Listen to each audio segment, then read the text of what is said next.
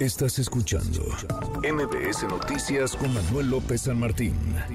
Yo le agradezco estos minutos al eh, doctor Roberto Arroyo Matus, el secretario de Gestión Integral de Riesgos y Protección Civil del Estado de Guerrero. Gracias, secretario. Buenas tardes.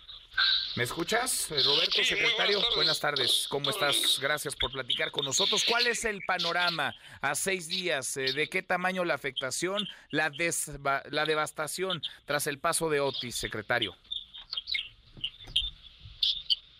Sí, muchísimas gracias. Bueno, comentarte que hay una devastación prácticamente total, no hay un lugar intacto en el puerto de Acapulco que no haya registrado algún daño, está prácticamente todo afectado.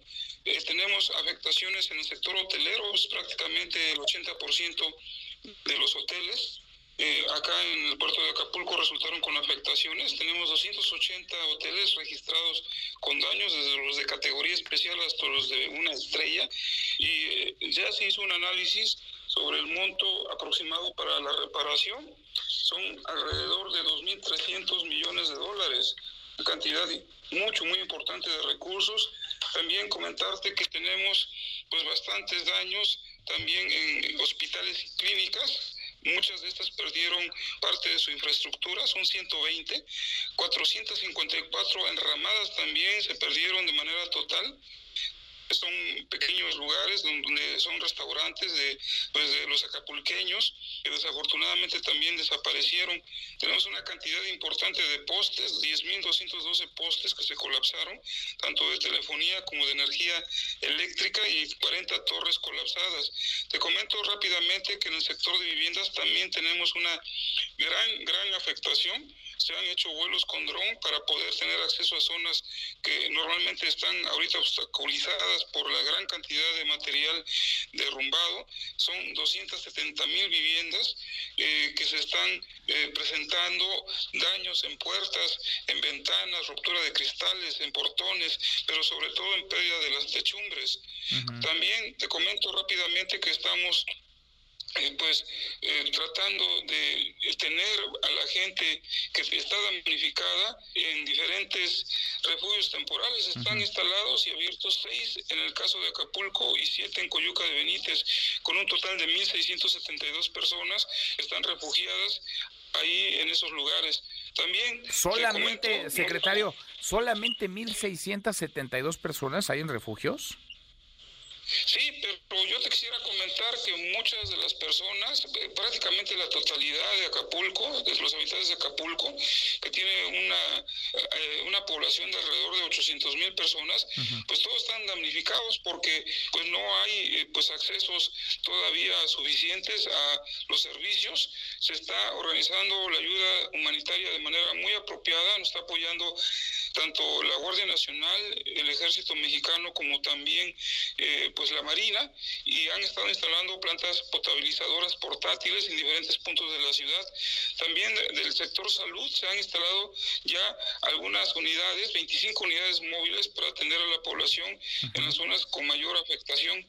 Y comentarte también que están operando estos eh, refugios temporales, más sin embargo, esas 1.672 personas que te comento, pues naturalmente son las que se encuentran ahí, pero toda la población tiene necesidad de alimentos. No hay prácticamente todavía eh, pues los suficientes. El gobierno federal hizo un gran esfuerzo para enviarnos 100 mil ayudas alimentarias y 800 mil litros de agua embotellada, pero pues naturalmente pues no es suficiente para la población que resultó afectada, que es la totalidad tanto de Acapulco como de Coyuca de Benítez. Ahora, la cifra de fallecidos se mantiene en 46, secretario.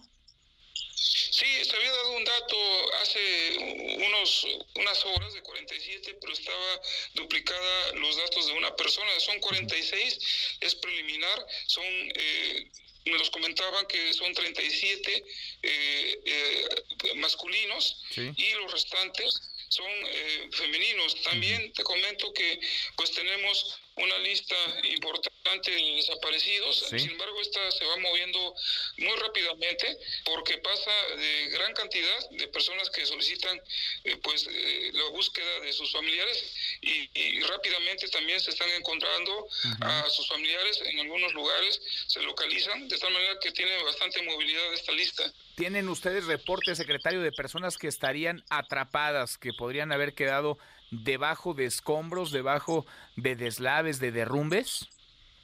Sí, de hecho el día de ayer estuvo un equipo de nosotros atendiendo el llamado de una madre de familia que nos comentaba que estaba su hija sepultada dentro de escombros. Se llevó a la unidad canina, entró también en la operación una máquina y estuvo ahí el, el equipo de rescate de nosotros pero también desde la Ciudad de México, que nos está apoyando muchísimo y eh, desafortunadamente no se encontró a nadie. Es muy probable que pues, la, fuerte corriente que se generó en esa barranca la haya transportado mucho más aguas abajo. Se siguió con la búsqueda, pero no se logró localizar.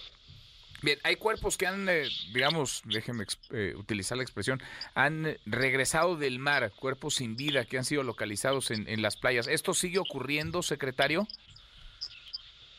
No al momento, de hecho fue prácticamente en las primeras horas de la tragedia.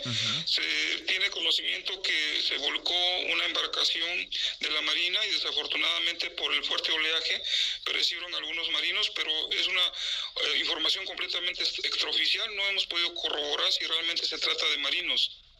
Es extraoficial entonces. Eh, ¿Tienen dinero, secretario? ¿Tienen presupuesto? ¿Tienen una bolsa de dinero de la cual echar mano o están esperando todavía que lleguen recursos?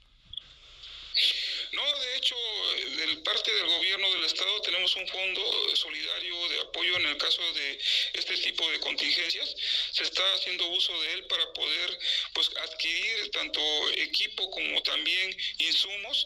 Se está apoyando también a la población en refugios temporales. ¿De cuánto, perdón, secretario, de cuánto es esa bolsa, esa bolsa para emergencias que tienen, cuánto dinero tiene? Ahorita se tiene cantidad de 5 millones de pesos, pero se puede hacer uso también de recursos extraordinarios del gobierno del estado para poder atender la contingencia. 5 millones, pero 5 millones de pesos no, no, no va a alcanzar para nada, ya se los gastaron, me imagino, a estas alturas, solamente en comprar agua. Sí, de hecho estamos pidiendo el apoyo solidario de toda la población para que eh, en todo el país nos hicieran favor de seguir apoyando pues con alimentos no perecederos y agua, porque la verdad es eh, la cantidad de damnificados es importantísima, es toda la población, te repito, de Coyuca y Acapulco, así que no son suficientes, pero se está haciendo todo el esfuerzo para tratar de llegar a los lugares más apartados, de aquí de Acapulco, las zonas del anfiteatro, las zonas altas de Acapulco y zonas de colonias populares para poder atender a la población. Bien, pues secretario, mantengamos la comunicación. Le agradezco estos, estos minutos. Gracias por platicar con nosotros.